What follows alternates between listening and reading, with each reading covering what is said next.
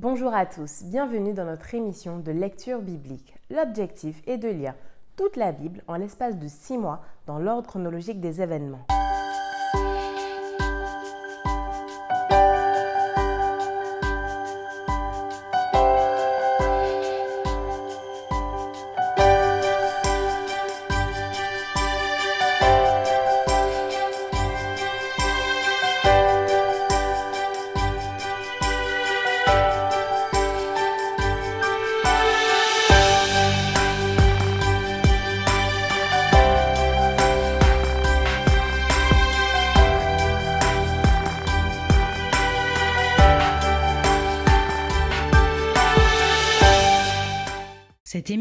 Proposée par l'Église adventiste du 7e jour d'Évry. Si vous voulez suivre ce plan, vous pouvez cliquer sur le lien dans la description. N'hésitez pas à vous abonner à notre chaîne Évry Adventiste afin de recevoir toutes les nouvelles vidéos de lecture. Restez jusqu'à la fin car nous vous proposerons une méditation concernant le texte du jour. Et n'hésitez pas à poser toutes vos questions dans les commentaires. Aujourd'hui, nous lirons le livre de Juges du chapitre 6 à 9. Juge chapitre 6 Les enfants d'Israël firent ce qui déplaît à l'Éternel, et l'Éternel les livra entre les mains de Madian pendant sept ans. La main de Madian fut puissante contre Israël. Pour échapper à Madian, les enfants d'Israël se retiraient dans les ravins des montagnes, dans les cavernes et sur les rochers fortifiés. Quand Israël avait semé, Madian montait avec Amalek et les fils de l'Orient, et il marchait contre lui. Il campait en face de lui, détruisait les productions du pays jusque vers Gaza et ne se laissait en Israël ni vivre, ni brebis, ni bœufs, ni ânes. Car ils montaient avec leurs troupeaux et leurs tentes. Ils arrivaient comme une multitude de sauterelles, ils étaient innombrables, eux et leurs chameaux, et ils venaient dans le pays pour le ravager. Israël fut très malheureux à cause de Madian, et les enfants d'Israël crièrent à l'Éternel. Lorsque les enfants d'Israël crièrent à l'Éternel au sujet de Madian, l'Éternel envoya un prophète aux enfants d'Israël. Il leur dit, Ainsi parle l'Éternel, le Dieu d'Israël. Je vous ai fait monter d'Égypte et je vous ai fait sortir de la maison de servitude. Je vous ai délivré de la main des Égyptiens et de la main de tous ceux qui vous opprimaient. Je les ai chassés devant vous et je vous ai donné leur pays. Je vous ai dit, Je suis l'Éternel votre Dieu. Vous ne craindrez point les dieux des Amoréens dans le pays desquels vous habitez, mais vous n'avez point écouté ma voix. Puis vint l'ange de l'Éternel, et il s'assit sous le térébinthe d'Ophra, qui appartenait à Joas de la famille d'Abiézer. Gédéon, son fils, battait du froment au pressoir pour le mettre à l'abri de Madian. L'ange de l'Éternel lui apparut et lui dit L'Éternel est avec toi, vaillant héros. Gédéon lui dit Ah, mon Seigneur, si l'Éternel est avec nous, pourquoi toutes ces choses nous sont-elles arrivées? Et où sont tous ces prodiges que nos pères nous racontent quand ils disent L'Éternel ne nous a-t-il pas fait monter hors d'Égypte? Maintenant, l'Éternel nous abandonne et il nous livre entre les mains de Madian. L'Éternel se tourna vers lui et dit Va avec cette force que tu as et délivre Israël de la main de Madian. N'est-ce pas moi qui t'envoie? Gédéon lui dit Ah, mon Seigneur, avec quoi délivrerai-je Israël? Voici, ma famille est la plus pauvre en Manassé, et je suis le plus petit dans la maison de mon père. L'Éternel lui dit, Mais je serai avec toi, et tu battras Madian comme un seul homme. Gédéon lui dit, Si j'ai trouvé grâce à tes yeux, donne-moi un signe pour montrer que c'est toi qui me parles. Ne t'éloigne point d'ici jusqu'à ce que je revienne auprès de toi, que j'apporte mon offrande et que je la dépose devant toi. Et l'Éternel dit, je resterai jusqu'à ce que tu reviennes. Gédéon entra, prépara un chevreau et fit avec un épha de farine des pains sans levain. Il mit la chair dans un panier et le jus dans un pot, les lui apporta sous le térébinthe et les présenta. L'ange de Dieu lui dit Prends la chair et les pains sans levain, pose-les sur ce rocher et répands le jus. Et il fit ainsi. L'ange de l'Éternel avança l'extrémité du bâton qu'il avait à la main et toucha la chair et les pains sans levain. Alors il s'éleva du rocher un feu qui consuma la chair et les pains sans levain, et l'ange de l'Éternel disparut à ses yeux. Gédéon, voyant que c'était l'ange de l'Éternel, dit Malheur à moi, Seigneur Éternel, car j'ai vu l'ange de l'Éternel face à face. Et l'Éternel lui dit Sois en paix, ne crains point, tu ne mourras pas. Gédéon bâtit là un autel à l'Éternel et lui donna pour nom l'Éternel paix. Il existe encore aujourd'hui à Ophra qui appartenait à la famille d'Abiézer. Dans la même nuit, l'Éternel dit à Gédéon Prends le jeune taureau de ton père et un second taureau de sept ans. Renverse l'autel de Baal qui est à ton père et abat le pieu sacré qui est dessus. Tu bâtiras ensuite et tu disposeras sur le haut de ce rocher un autel à l'Éternel ton Dieu. Tu prendras le second taureau et tu offriras un holocauste avec le bois de l'idole que tu auras battu. Gédéon prit dix hommes parmi ses serviteurs et fit ce que l'Éternel avait dit. Mais comme il craignait la maison de son père et les gens de la ville, il l'exécuta de nuit et non de jour. Lorsque les gens de la ville se furent levés de bon matin, voici l'autel de Baal était renversé, le pieu sacré placé dessus était abattu et le second taureau était offert en holocauste sur l'autel qui avait été bâti. Ils se dirent l'un à l'autre Qui a fait cela? Et ils s'informèrent et firent des recherches. On leur dit C'est Gédéon, fils de Joas, qui a fait cela. Alors les gens de la ville dirent à Joas Fais sortir ton fils et qu'il meure, car il a renversé l'autel de Baal et abattu le pied sacré qui était dessus. Joas répondit à tous ceux qui se présentèrent à lui Est-ce à vous de prendre parti pour Baal? Est-ce à vous de venir à mon secours? Quiconque prendra parti pour Baal mourra avant que le matin vienne. Si Baal est un dieu, qu'il plaide lui-même sa cause, puisqu'on a renversé son autel. Et en ce jour, l'on donna à Gédéon le nom de Jérubal en disant que Baal plaide contre lui, puisqu'il a renversé son autel. Tout Madian, Amalek et les fils de l'Orient se rassemblèrent. Ils passèrent le Jourdain et campèrent dans la vallée de Gisraël. Gédéon fut revêtu de l'esprit de l'Éternel. Il sonna de la trompette et Abiézer fut convoqué pour marcher à sa suite. Il envoya des messagers dans tout Manassé, qui fut aussi convoqué pour marcher à sa suite. Il envoya des messagers dans Hazer, dans Zabulon et dans Nephtali, qui montèrent à leur rencontre. Gédéon dit à Dieu Si tu veux délivrer Israël par ma main, comme tu l'as dit, Voici, je vais mettre une toison de laine dans l'air. Si la toison seule se couvre de rosée et que tout le terrain reste sec, je connaîtrai que tu délivreras Israël par ma main, comme tu l'as dit. Et il arriva ainsi. Le jour suivant, il se leva de bon matin, pressa la toison et en fit sortir la rosée, qui donna de l'eau plein une coupe. Gédéon dit à Dieu Que ta colère ne s'enflamme point contre moi, et je ne parlerai plus que cette fois. Je voudrais seulement faire encore une épreuve avec la toison, que la toison seule reste sèche et que tout le terrain se couvre de rosée. Et Dieu fit ainsi cette nuit-là. La toison seule resta sèche et tout le terrain se couvrit de rosée. Juge chapitre 7. Jérubal, qui est Gédéon, et tout le peuple qui était avec lui se levèrent de bon matin et campèrent près de la source de Harod. Le camp de Madian était au nord de Gédéon, vers la colline de Morée dans la vallée. L'Éternel dit à Gédéon Le peuple que tu as avec toi est trop nombreux pour que je livre Madian entre ses mains. Il pourrait en tirer gloire contre moi et dire C'est ma main qui m'a délivré. Publie donc ceci aux oreilles du peuple que celui qui est craintif et qui a peur s'en retourne et s'éloigne de la montagne de Galaad. 22 000 hommes parmi le peuple s'en retournèrent, et il en resta dix mille. L'Éternel dit à Gédéon, Le peuple est encore trop nombreux. Fais-les descendre vers l'eau, et là je t'en ferai le triage. Celui dont je te dirai que celui-ci aille avec toi, ira avec toi, et celui dont je te dirai que celui-ci n'aille pas avec toi, n'ira pas avec toi. Gédéon fit descendre le peuple vers l'eau, et l'Éternel dit à Gédéon, Tous ceux qui laperont l'eau avec la langue comme lappe le chien, tu les sépareras de tous ceux qui se mettront à genoux pour boire. Ceux qui lapèrent l'eau en la portant à la bouche avec leurs mains furent au nombre de trois cents hommes, et tout le reste du peuple se mit à genoux pour boire. Et l'Éternel dit à Gédéon, C'est par les trois cents hommes qui ont lapé que je vous sauverai et que je livrerai Madian entre tes mains, que tout le reste du peuple s'en aille chacun chez soi. On prit les vivres du peuple et ses trompettes, puis Gédéon renvoya tous les hommes d'Israël chacun dans sa tente, et il retint les trois cents hommes. Le camp de Madian était au-dessous de lui dans la vallée. L'Éternel dit à Gédéon pendant la nuit Lève-toi, descends au camp, car je l'ai livré entre tes mains.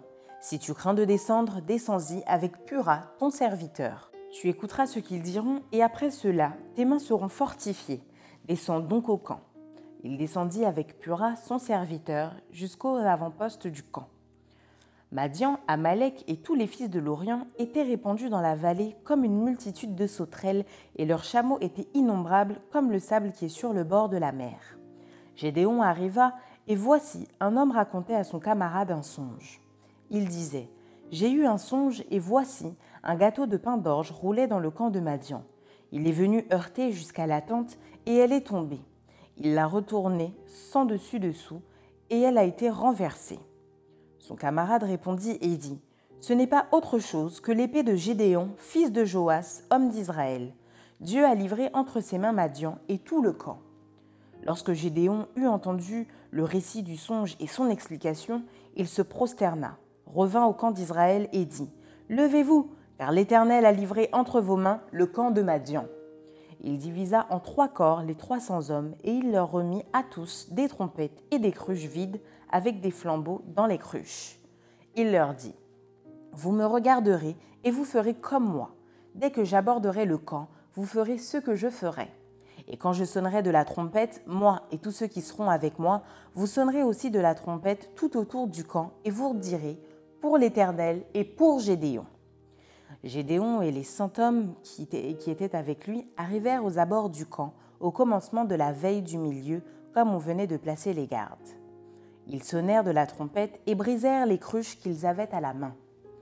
Les trois corps sonnèrent de la trompette et brisèrent les cruches.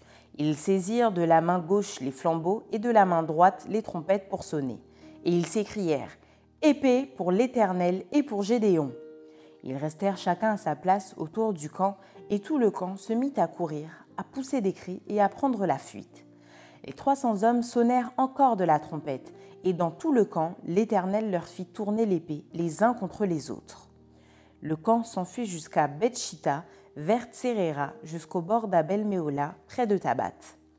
Les hommes d'Israël se rassemblèrent, ceux de Nephtali, d'Azer et de tout Manassé, et ils poursuivirent Madian. Gédéon envoya des messagers dans toute la montagne d'Éphraïm pour dire Descendez à la rencontre de Madian et coupez-leur le passage des eaux jusqu'à Beth-Bara et celui du Jourdain. Tous les hommes d'Éphraïm se rassemblèrent et ils s'emparèrent du passage des eaux jusqu'à Beth-Bara et de celui du Jourdain. Ils saisirent deux chefs de Madian, Horeb et Zeb. Ils tuèrent Horeb au rocher d'Horeb et ils tuèrent Zéeb au pressoir de Zéeb. Ils poursuivirent Madian et ils apportèrent les têtes d'Horeb et de Zéeb à Gédéon de l'autre côté du Jourdain. Juge chapitre 8 Les hommes d'Éphraïm dirent à Gédéon Que signifie cette manière d'agir envers nous? Pourquoi ne pas nous avoir appelés quand tu es allé combattre Madian? Et ils eurent avec lui une violente querelle. Gédéon leur répondit Qu'ai-je fait en comparaison de vous? Le grappillage d'Éphraïm ne vaut-il pas mieux que la vendange d'Abiézer c'est entre vos mains que Dieu a livré les chefs de Madian, Horeb et Zéeb. Qu'ai-je donc pu faire en comparaison de vous? Lorsqu'il eut ainsi parlé, leur colère contre lui s'apaisa. Gédéon arriva au Jourdain et il le passa, lui et les trois cents hommes qui étaient avec lui, fatigués, mais poursuivant toujours. Il dit aux gens de Succoth Donnez, je vous prie, quelques pains au peuple qui m'accompagne, car ils sont fatigués, et je suis à la poursuite de Zébak et de Tsalmuna, roi de Madian. Les chefs de Sukkot répondirent La main de Zébak et de Tsalmuna est-elle déjà en ton pouvoir pour que nous donnions du pain à ton armée? Et Gédéon dit Eh bien, lorsque l'Éternel aura livré entre mes mains Zébak et Tsalmuna, je broierai votre chair avec des épines du désert et avec des chardons. De là, il monta à Pénuel et il fit aux gens de Pénuel la même demande. Ils lui répondirent comme avaient répondu ceux de Sukkot. Et il dit aussi aux gens de Pénuel Quand je reviendrai en paix, je renverserai cette tour. Zébak et Tsalmuna étaient à Carcor et leur armée avec eux, environ quinze mille hommes, tous ceux qui étaient restés de l'armée entière des fils de l'Orient. Cent vingt mille hommes tirant l'épée avaient été tués. Gédéon monta par le chemin de ceux qui habitent sous les tentes à l'orient de Nobac et de Jobéa, et il bâtit l'armée qui se croyait en sûreté. Zébak et Tsalmuna prirent la fuite. Gédéon les poursuivit. Il s'empara des deux rois de Madian, Zébak et Tsalmuna, et il mit en déroute toute l'armée. Gédéon, fils de Joas, revint de la bataille par la montée de Hérès. Il saisit d'entre les gens de Sukkot un jeune homme qui l'interrogea et qui lui mit par écrit les noms des chefs et des anciens de Sukkot, 77 hommes. Puis il vint auprès des gens de Sukkot et dit Voici Zébak et Tsalmuna au sujet desquels vous m'avez insulté en disant La main de Zébak et de Tsalmuna est-elle déjà en ton pouvoir pour que nous donnions du pain à tes hommes fatigués? Et il prit les anciens de la ville et châtia les gens de Sukkot avec des épines du désert et avec des chardons. Il renversa aussi la tour de Pénuel et tua les gens de la ville. Il dit à Zébak et à Tsalmuna Comment étaient les hommes que vous avez tués au Tabor? Ils répondirent Ils étaient comme toi, chacun avait l'air d'un fils de roi. Il dit C'étaient mes frères, fils de ma mère. L'Éternel est vivant. Si vous les eussiez laissés vivre, je ne vous tuerais pas et il dit à Jéter, son premier-né Lève-toi, tue-les. Mais le jeune homme ne tira point son épée parce qu'il avait peur, car il était encore enfant. Zébak et Tsalmuna dirent Lève-toi toi-même et tue-nous, car tel est l'homme, telle est sa force. Et Gédéon se leva et tua Zébak et Tsalmuna. Il prit ensuite les croissants qui étaient au cou de leurs chameaux. Les hommes d'Israël dirent à Gédéon Domine sur nous, et toi et ton fils et le fils de ton fils, car tu nous as délivrés de la main de Madian. Gédéon leur dit Je ne dominerai point sur vous, et mes fils me domineront point sur vous. C'est l'Éternel qui dominera sur vous. Gédéon leur dit J'ai une demande à vous faire. Donnez-moi chacun les anneaux que vous avez eus pour butin. Les ennemis avaient des anneaux d'or, car ils étaient ismaélites. Ils dirent Nous les donnerons volontiers et ils étendirent un manteau sur lequel chacun jeta les anneaux de son butin. Le poids des anneaux d'or que demanda Gédéon fut de 1700 cycles d'or, sans les croissants, les pendants d'oreilles et les vêtements de pourpre que portaient les rois de Madian, et sans les colliers qui étaient au cou de leurs chameaux. Gédéon en fit un éphode et il le plaça dans sa ville Aophra, où il devint l'objet des prostitutions de tout Israël. Il fut un piège pour Gédéon et pour sa maison. Madian fut humilié devant les enfants d'Israël et il ne leva plus la tête. Et le pays fut en repos pendant quarante ans durant la vie de Gédéon.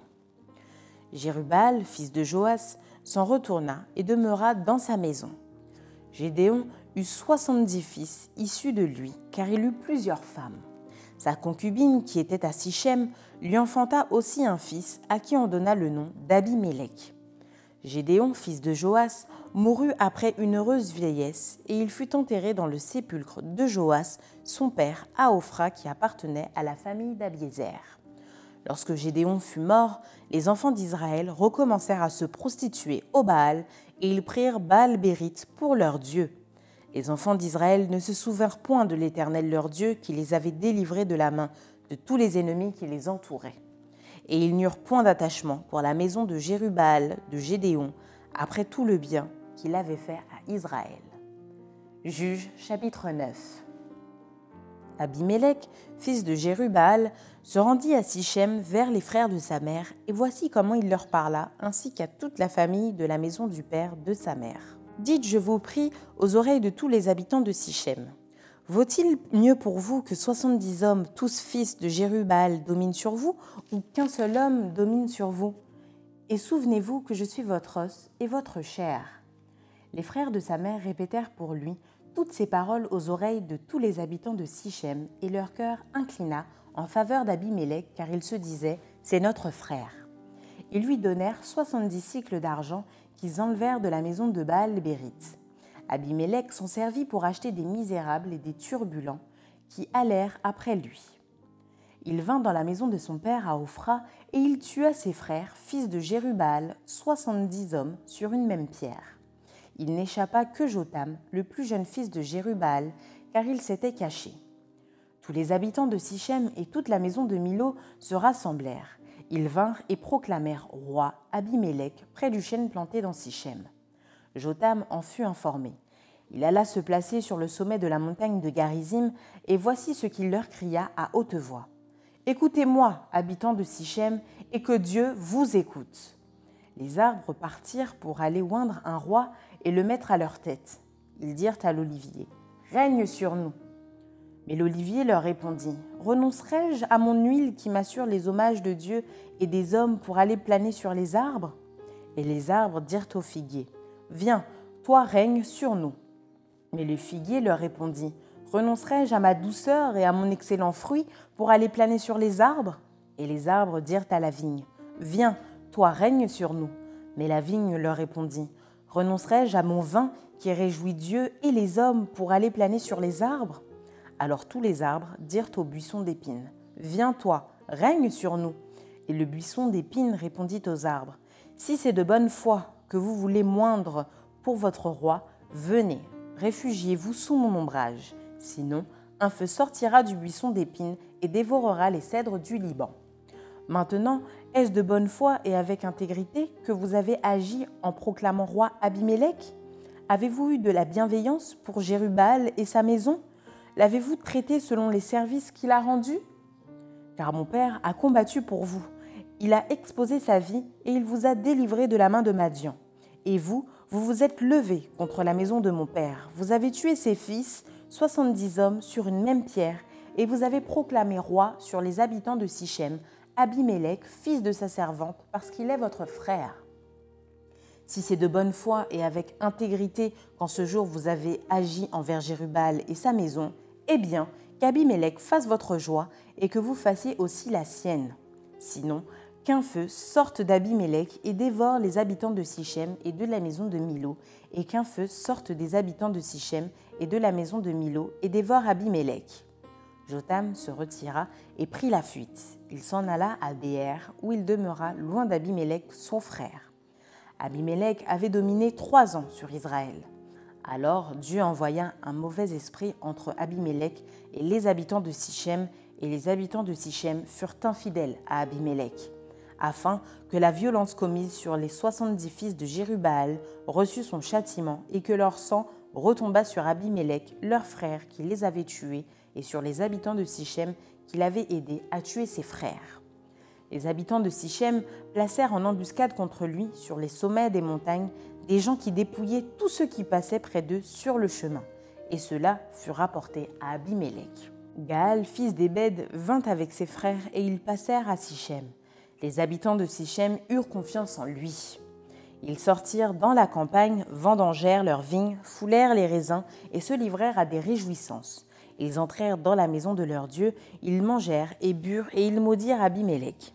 Égal, fils d'Ébed, disait Qui est Abimélec et qu'est Sichem pour que nous servions Abimélec N'est-il pas fils de Jérubal et Zébul n'est-il pas son commissaire? Servez les hommes de Hamor, père de Sichem, mais nous, pourquoi servirions-nous Abimélec Oh, si j'étais le maître de ce peuple, je renverserais Abimélec. Et il disait d'Abimélec Renforce ton armée, mets-toi en marche. Zébul, gouverneur de la ville, apprit ce que disait Gaal, fils d'Ébed, et sa colère s'enflamma. Il envoya secrètement des messagers à Abimelech pour lui dire Voici Gaal, fils d'Ébed, et ses frères sont venus à Sichem, et ils soulèvent la ville contre toi. Maintenant, pars de nuit, toi et le peuple qui est avec toi, et mets-toi en embuscade dans la campagne. Le matin, au lever du soleil, tu fondras avec impétuosité sur la ville. Et lorsque Gaal et le peuple qui est avec lui sortiront contre toi, tu lui feras ce que tes forces permettront. Abimélec et tout le peuple qui était avec lui partirent de nuit et ils se mirent en embuscade près de Sichem, divisé en quatre corps. Gaal, fils d'Ébed, sortit et il se tint à l'entrée de la porte de la ville. Abimélec et tout le peuple qui était avec lui se levèrent alors de l'embuscade. Gaal aperçut le peuple et il dit à Zébul Voici un peuple qui descend du sommet des montagnes. Zébul lui répondit C'est l'ombre des montagnes que tu prends pour des hommes. Gaal, reprenant la parole, dit C'est bien un peuple qui descend des hauteurs du pays et une troupe arrive par le chemin du chêne des devins. Zébul lui répondit Où donc est ta bouche, toi qui disais Qui est Abimélec pour que nous le servions? N'est-ce point là le peuple que tu méprisais? Marche maintenant, livre-lui bataille. Gaal s'avança à la tête des habitants de Sichem et livra bataille à Abimélec. Poursuivi par Abimélec, il prit la fuite devant lui et beaucoup d'hommes tombèrent morts jusqu'à l'entrée de la porte. Abimélec s'arrêta à Aruma et Zébul chassa Gaal et ses frères qui ne purent rester à Sichem. Le lendemain, le peuple sortit dans la campagne. Abimélec, qui en fut informé, prit sa troupe, le partagea en trois corps et se mit en embuscade dans la campagne. Ayant vu que le peuple sortait de la ville, il se leva contre eux et les battit. Abimélec et les corps qui étaient avec lui se portèrent en avant et se placèrent à l'entrée de la porte de la ville. Deux de ces corps se jetèrent sur tous ceux qui étaient dans la campagne et les battirent. Abimélec attaqua la ville pendant toute la journée. Il s'en empara et tua le peuple qui s'y trouvait. Puis il rasa la ville et y sema du sel. À cette nouvelle, tous les habitants de la tour de Sichem se rendirent dans la forteresse de la maison du dieu Bérite. On avertit Abimélec que tous les habitants de la tour de Sichem s'y étaient rassemblés. Alors Abimélec monta sur la montagne de Tsalmon, lui et tout le peuple qui était avec lui. Il prit en main une hache, coupa une branche d'arbre, l'enleva et la mit sur son épaule. Ensuite, il dit au peuple qui était avec lui Vous avez vu ce que j'ai fait? Hâtez-vous de faire comme moi. Et ils coupèrent chacun une branche et suivirent Abimélec. Ils placèrent les branches contre la forteresse et l'incendièrent avec ceux qui y étaient. Ainsi périrent tous les gens de la tour de Sichem au nombre d'environ mille, hommes et femmes. Abimélec marcha contre Thébet. Il assiégea Thébet et s'en empara. Il y avait au milieu de la ville une forte tour où se réfugièrent tous les habitants de la ville, hommes et femmes. Ils fermèrent sur eux et montèrent sur le toit de la tour. Abimélec parvint jusqu'à la tour. Il l'attaqua et s'approcha de la porte pour y mettre le feu. Alors une femme lança sur la tête d'Abimélec un morceau de meule de moulin et lui brisa le crâne. Aussitôt, il appela le jeune homme qui portait ses armes et lui dit Tire ton épée et donne-moi la mort, de peur qu'on ne dise de moi C'est une femme qui l'a tué. Le jeune homme le perça et il mourut. Quand les hommes d'Israël virent qu'Abimélec était mort, ils s'en allèrent chacun chez soi. Ainsi, Dieu fit retomber sur Abimélec le mal qu'il avait fait à son père en tuant ses soixante-dix frères, et Dieu fit retomber sur la tête des gens de Sichem tout le mal qu'ils avaient fait. Ainsi s'accomplit sur eux la malédiction de Jotam, fils de Jérubaal. Maintenant, place à la méditation.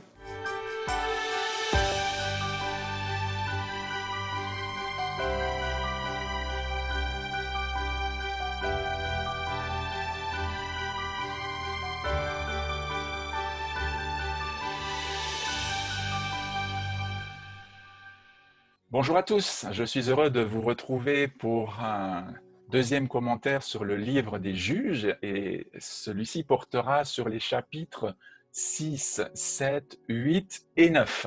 Alors, euh, après avoir euh, survolé les premiers chapitres, nous, nous entrons euh, dans une autre partie du livre des juges très intéressante où nous voyons comment justement un juge qui se distingue des autres et qui se nomme Gédéon s'en sort pour délivrer le peuple d'Israël de la griffe des Madianites. En ce temps-là, Israël était opprimé par les Madianites. Alors il faut comprendre aussi qu'un cycle s'est installé en Israël.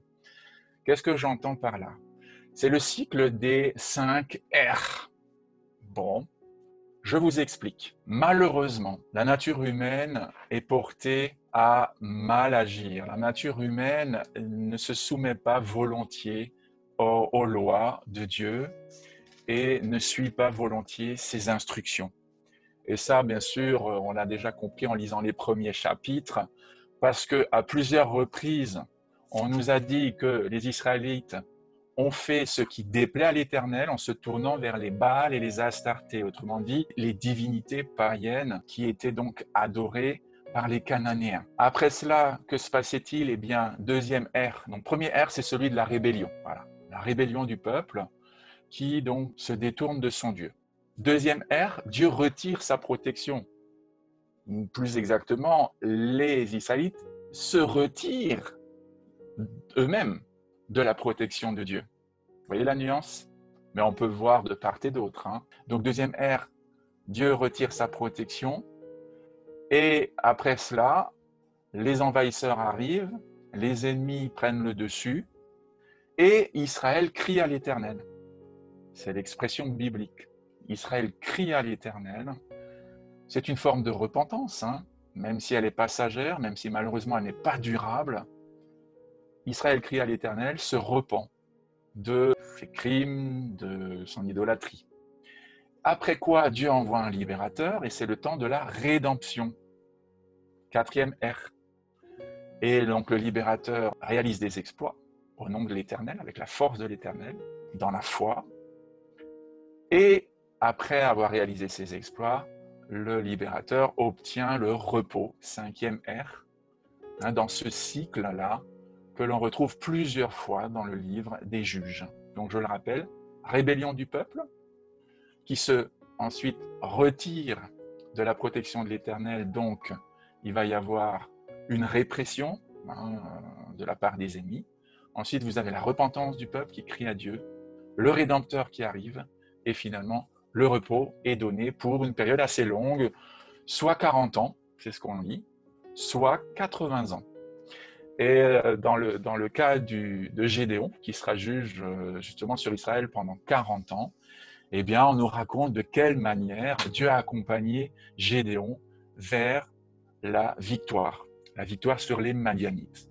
En gros, Gédéon était euh, paralysé par la peur, et Dieu va devoir euh, le, stimuler, le motiver pour aller au combat.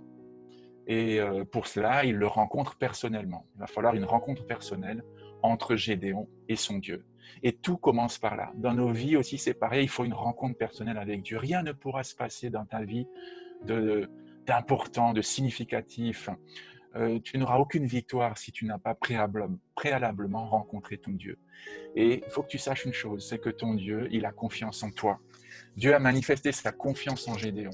Et ça a été le début euh, d'une belle et grande entreprise dans laquelle Dieu a bien montré que la victoire ne dépendait pas des efforts de l'homme, mais de ceux de l'Éternel lui-même, qui a mené la bataille jusqu'au bout. Parce que, bon, je ne rentre pas dans les détails, mais Gédéon a combattu non pas avec 32 000 hommes, parce qu'au départ, il y en avait, euh, il y en avait 32 000 euh, qui s'étaient euh, déclarés volontaires, mais finalement, il va mener la victoire avec 300 hommes, et ça, c'était selon le plan de Dieu.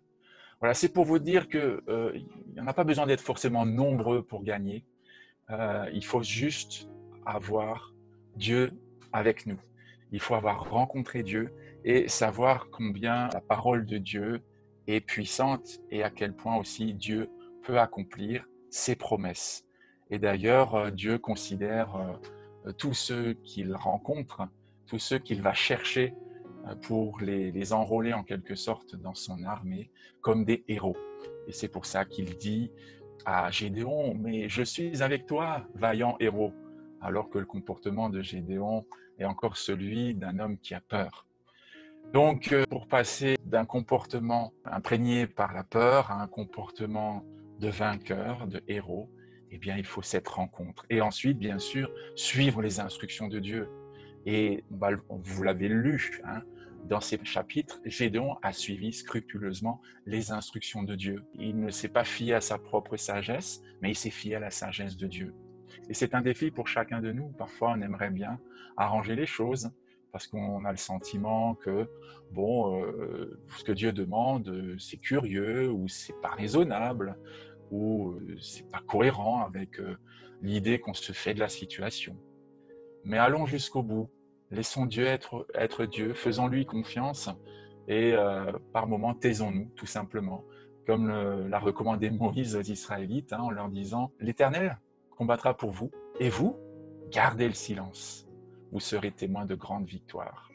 Que Dieu vous bénisse. Merci d'avoir partagé cette lecture avec nous. Je vous donne rendez-vous demain, si Dieu veut, pour un nouvel épisode.